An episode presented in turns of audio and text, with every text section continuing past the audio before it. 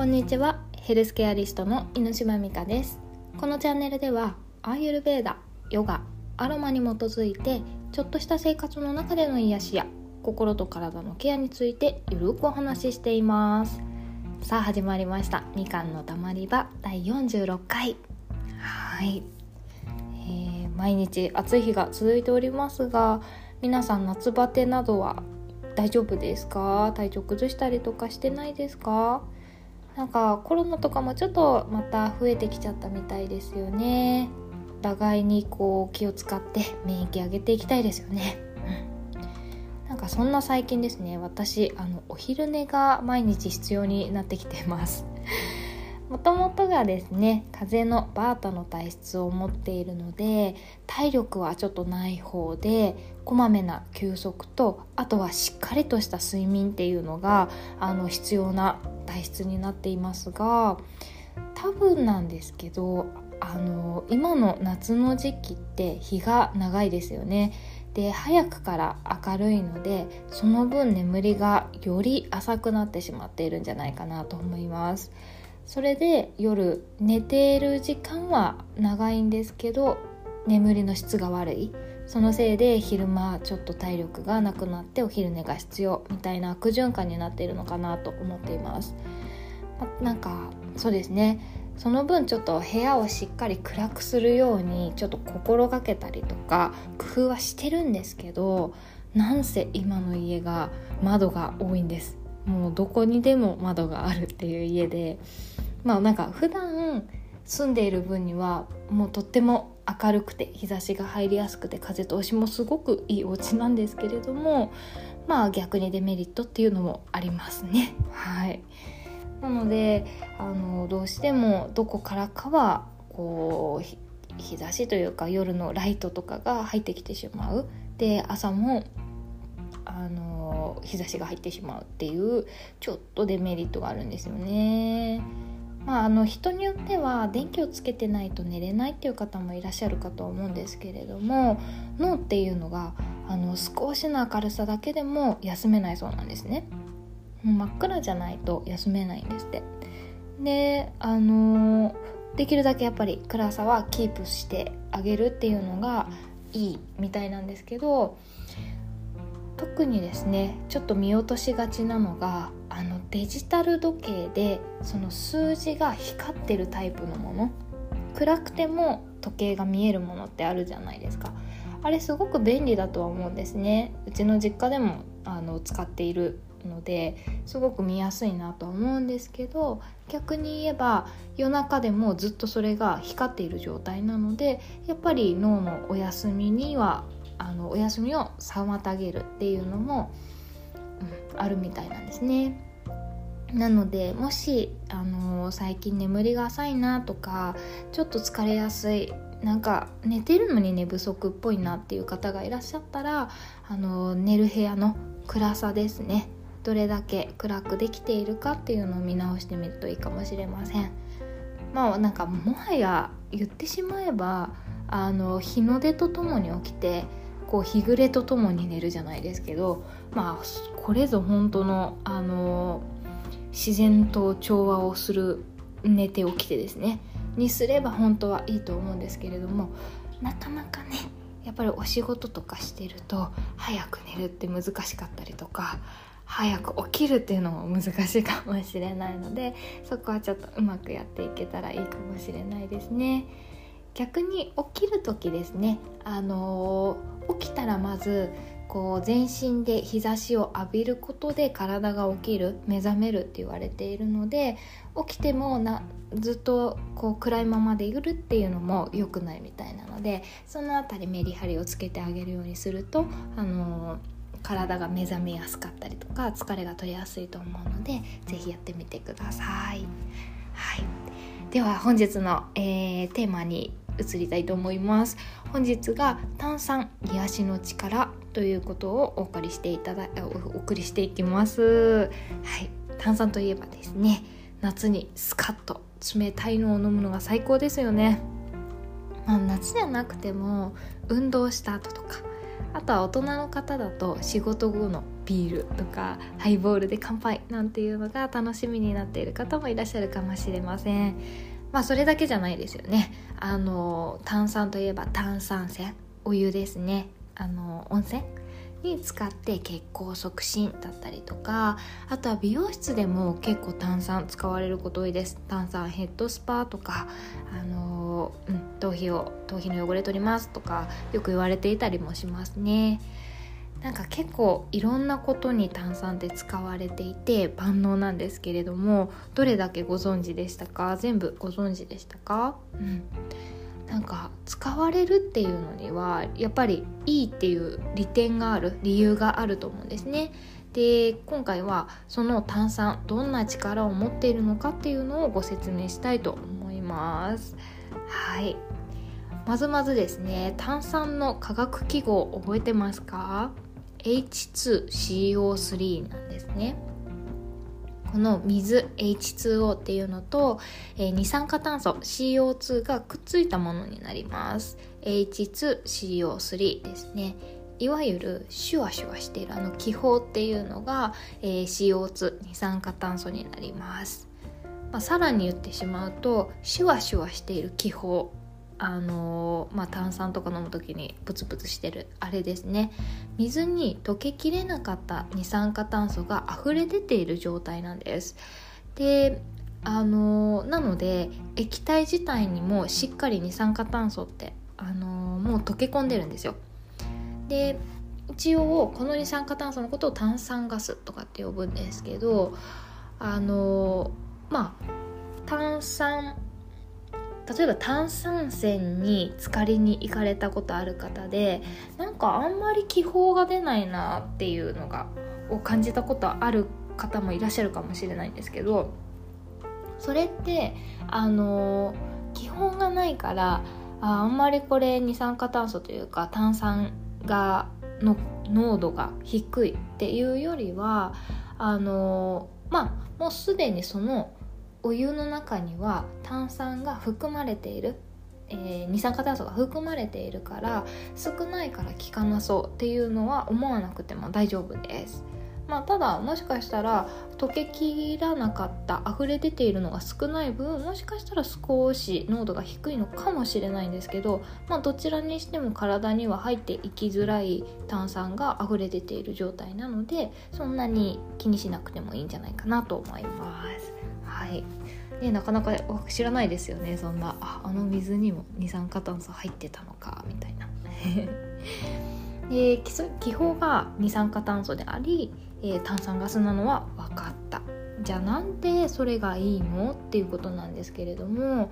あのまあ温泉でいうと温泉に炭酸泉に入りました。そこで血中の二酸化炭素濃度が高まるんですね。毛穴から二酸化炭素が入り込んでいきます。で血中の二酸化炭素濃度が、えー、高まっていくと体の中が酸欠を起こすんですね。であもっと酸素取り込まなきゃっていうことで酸素を取り込むっていうのはあの、まあ、息を吸うことで肺に入ってそこからその酸素がこう血液の中に入るんですね。で動脈を通って全身に酸素とか栄養がいって今度は静脈になってこう戻ってくるみたいな感じにあごめんなさい、えーと、肺じゃなくて心臓ですね。の方からこう行くみたいな感じでこう回っていくんですね。なのでその分血行が良くなる。酸素遅れ酸素遅れっていう形で血行を良くするのであのー炭酸泉は体が温まる冬の冷えとかにいいって言われています。でその血行が良くなるっていうことでまあただ単にですねあの血行良くなるってことは、えー、老廃物の排出にもつながって疲労回復もしてくれるよっていうのが言われています、なので冬もいいんですけど意外と夏でもあの一年中炭酸泉っていうのは疲労回復とか冷ええー、予防じゃなくて解消ですねにいいって言われています。はい、であとですね炭酸皆さんお分かりかと思うんですけどお湯の温度が高いと炭酸ガスって抜けてしまうんです。なので飲み物のホットの炭酸がないっていうのはこれがあの理由だと思うんですけれどもただなんか数年前に炭酸のホットが出たみたいな情報を朝の情報番組で見た気がするんですけどなんか未だにこうあんまり聞かないじゃないですか。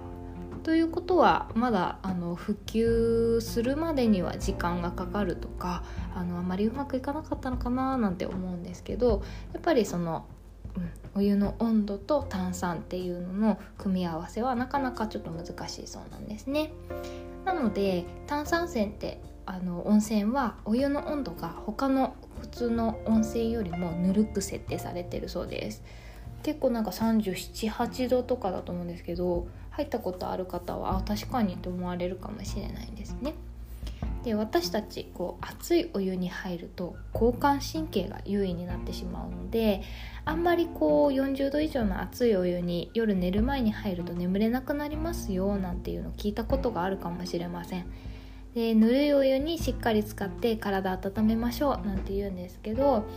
その、えー、ぬるいお湯に浸かるっていうのはその交感神経の逆副交感神経これまあリラックスできるした時に出る神経ですねが高くなるということで、えー、まあ、夜寝る前とかに入るのにはかなり、えー、適してるのが炭酸泉ということですね。夏の暑さで体力消耗してるとかあと疲れが溜まって休みたいのになかなかこう交感神経疲れすぎると交感神経って高まってしまうのでなんか寝つけないっていう時なんかにぴったりなのがこの炭酸泉になります、はい、最近はもうほんとあのスーパー銭湯とか結構近所にちょこちょこあると思うんですけれどもそのスーパー銭湯どこ行ってもなんか炭酸泉って当たり前のようにあるのでたまにちょっとすっきり汗を流しに行くっていうのもいいかもしれないですね。はい。思い出したらちょっと行ってみてください。あと次ですね、えー、美容室で炭酸泉炭酸泉炭酸水使うのはなぜかっていうのご存知でしょうか、えー、髪にも頭皮にもいいって評判なんですね。実際私あの昔美容師として働いていたんですけれどもその美容室では炭酸泉が流行り始めた頃からいち早く導入されていました。なんかそこのオーナーがとってもこう髪の髪に対していろいろと学ぶオーナーでちょっと面白いこう何て言うんですかねちょっと変わった薬とかをたくさん使うような美容室だったんですね。髪の毛をこうただ新しいいい薬が出ましたじゃあ使おうっていうよりは髪をこう科学的に考えてこういうものはしっかり取った方がいいとかあのいらないものは取った方がいいとかトリートメントもなんかちょっと面白い化学変化でこう髪の毛をこう操作するみたいなことをやっていてその時に炭酸泉を導入していましたね。でなぜそんなオーナーがえー、いち早く取り入れたかというと、えー、炭酸泉って油まあ私たちの何ですか私たちから出た油とかを絡め取ってくれます。で毛穴に残った汚れとかあとはスタイリング剤なんかも、えー、結構取ってくれますね。で男性でハードワックスを毎日使ってこうセットしていらっしゃる方ってシャンプーしてもなんかベタつき取れないっていうのがあるんですよ。でなんか休みの日で今日はワックスつけてませんっていうのに毛先の方がなんかワックスのベタベタ感残る。でもシャンプーじゃ落き落ちきれないんですよね。そんな時に炭酸泉で洗い流してあげると本来のサラサラな感じに戻ってくれるんですよ。なんかすごく面白いんですけど。でもう本当あとはあの毛穴に残った汚れが取れるので頭皮のちょっと油の匂いが気になってしまうっていう方もそういうのが一気に解消されるので一石何鳥にもなってくれます。でもう本当にあの炭酸炭酸泉にこうさっきの話ですけど温泉に浸かることで体の、えー、毛穴の汚れもしっかり取れるっていうのと同じことになりますね。はい。であと炭酸泉は、えー、弱酸性のものになります。でカラーとかパーマっていうのは一般的にもともと弱酸性の髪の毛をアルカリ性に傾けることでキューティクルを開かせるんですね。でそれでその中の髪の色素を抜いたりとかあとは髪の構造を変化させてパーマみたいにこうあの形づけるっていうようなことをします。でまあ、キューティクル開いてそういう操作をしてで理想の形とか色になったらその、えー、薬で薬を洗い流したりだとかあとは酸性の薬を使って開いたキューティクルを戻してその形をの形状をとどめるっていうようなやり方をするんですけれどもどうしてもこのアルカリ性の薬っていうのは残ってしまうんですね。で髪の毛がアルカリ性に傾いたままになってしまう。それを残留アルカリなんて呼ぶんですけれどもこの残留アルカリが髪をあの傷める原因の一つになってしまうんですね、まあ、簡単に言ってみればあのアルカリ性に傾いてるってことはキューティクルが開いてるのでなんかちょっとなんなんていうんですかねキューティクルが開いているってことはそのキューティクルがこう摩擦起きやすいっていうので、えーと、傷みやすかったりとかあとはそのアルカリ性に傾けっぱなしにすることで髪に髪自体にダメージを起こしやすいっていうのもあるんですね。なのでできるだけあの酸性弱酸性もともとの髪の、え、質に戻してあげるっていうのが大事なんですけどそこで炭酸泉の力で残留アルカリを洗い流してでさらに炭酸泉自体が弱酸性なのでこうより弱酸性に戻してくれるっていうような役目をしてくれますなので結構あのまあそのヘッドスパだけじゃなくだけじゃなくて普通のカラーとかパーマの最後に炭酸泉をかけてくれるっていうような美容室は結構そのダメージとかに、えー、寄り添ったような美容室っていうことになりますね。はい、で当時その私が働いてたお店で炭酸泉を導入する時すごい面白いんですよ。なんと酒屋さんからその炭酸を仕入れてました。いわゆるその飲食店でサワーを作る時の大きいボンベ。なんかもう大きいガスボンベとか飲食店で働いた方とか分かるんじゃないですかね。あのビールの大きいのとかあのサワー用のとかあると思うんですけどあれをあのシャンプー台に取り付けてそれでコックをひねると炭酸がわーって出てくるみたいな感じで 使ってました。きっと今はなんかねもっと普及されてるのであの美容業界でもそういうのを仕入れられると思うんですけど当時はまだあのまあ言ってみれば最前線のような感じだったので、うん、面白いですよね。酒屋さんと取引のある美容室みたいな 感じでしたね。はい。でまあそうやってですねあのなかなか炭酸泉っていうのをお家でこう気軽に使うっていうのは、まあ、今だとあの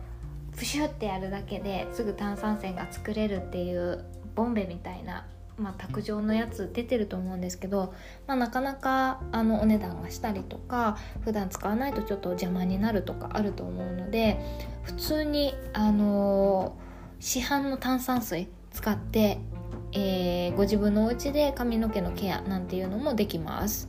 普通のペットボトルのもので構いません。週に1回ぐらいですね。まずはお湯でよくあの普通のお湯でですね頭皮とか髪の毛を洗い流します。これプレリンスって呼ぶんですけど一応これだけであの日常生活でついたホコリとか汚れはほぼ落ちるって言われています。でシャンプーはあのどちらかというとタバコの匂いだったりとかスタイリング剤を落とすものっていうあのくくりつけになっているので本当はですねシャンプーっていうのはあの日常生活をして何もしてない状態であればいらないと言われています。でまああのでも皆さんシャンプーはされると思うのでそのプレリンスをした後にシャンプーしたらでそのシャンプーを流し終えた後に炭酸泉で全体を、まあ、炭酸泉というか炭酸水ですね。で全体を流してあげる。でその後にいつも通りにトリートメントとかコンディショナーをするっていうのがおうちのケアでのおすすめになります。でなんでトリートメントの後にあのあごめんなさいトリートメントの前に炭酸泉をかけるかっていうとせっかくのトリートメント成分も炭酸水で流してしまうのであのシャンプーの後に1回炭酸水をかけてでまあ、汚れしっかり頭皮と髪の汚れを取ったところでトリートメントを入れるっていうのが、あのまあ、何もないところに入れる一度汚れを落とした後にトリートメントをするとよりお家のトリートメントなのに効果が持続しやすいとかつきやすいっていうように言われています。髪質にもよると思うんですけど本当汚れとかが取れると髪がふわふわで軽くなるんですよ。なんか今までの髪とちょっと違うみたいな感じにあの炭酸水だけでなるので、まあ、ちょっと市販のね炭酸水だと多少はちょっと劣ってしまうところあるかもしれないんですけどぜひぜひこれあの試してみてもいいかと思います。500のペットボトルだったらあのね普通に100円やそこらでできるので、まあ、週に100円って言ったら、まあ、ちょっといいトリートメントになるかもしれないんですけどまあ、地球も汚さないしあの結構いいですよね。あのお手頃なトリートメントになると思うケアになると思うので是非やってみてほしいなと思います。でもそれ余計より言っちゃえば頭だけじゃなくてお顔のスペシャルケアにも使えますね。あの普通にお顔のまあいらない毛穴の汚れとかも炭酸で落ちるって言われているのでその辺りですね。使ってみてもいいと思います。ただあの桶に炭酸を入れるだけで気が抜け始めるじゃないですか。シュワーみたいな。なのでスピード命になります。結構大変です。それがもう本当にお風呂に入った時にあの上からジャーってかけるかみたいな感じ でやってあげるといいのかなと思いますね。でもこれ結構一時期私ありましたけどあのちょっとやっぱりわざわざ炭酸水を毎週買ってあのなくしてってペットボトルがどんどん増えるのがすごい嫌だったのでやめちゃったんですけどそのやってた時は結構髪質とかは良かったと思いますね。はい、まあ、ちょっとなんかぜひぜひ美容師の観点になっちゃうんですけどかなりあの何て言うんですかねあの自然、まあ、今の炭酸って作られた炭酸多いかと思うんですけれどももともとあのうん、そんなにこう化学成分が入ってるわけではないので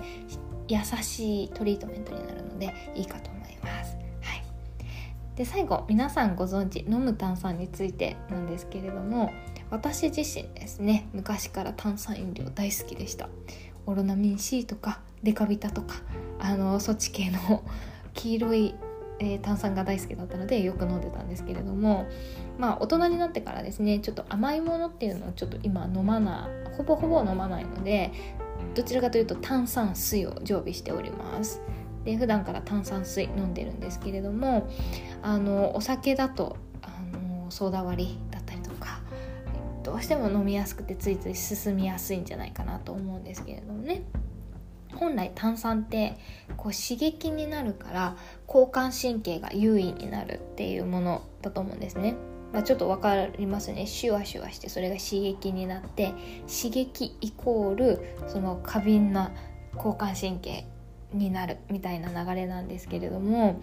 面白い記事があって夏の暑い時に冷たい炭酸を飲むことであの副交感神経が優位になるっていう記事を読みました。でリラックス効果みたいなことを言っていたんですね。めちゃめちゃ面白くないですか？真逆のことを言うんです。でなんか冷たくするとなんかより刺激になるんじゃないかなって。ねお腹の中に冷たいものを入れるので刺激になると思うんですけど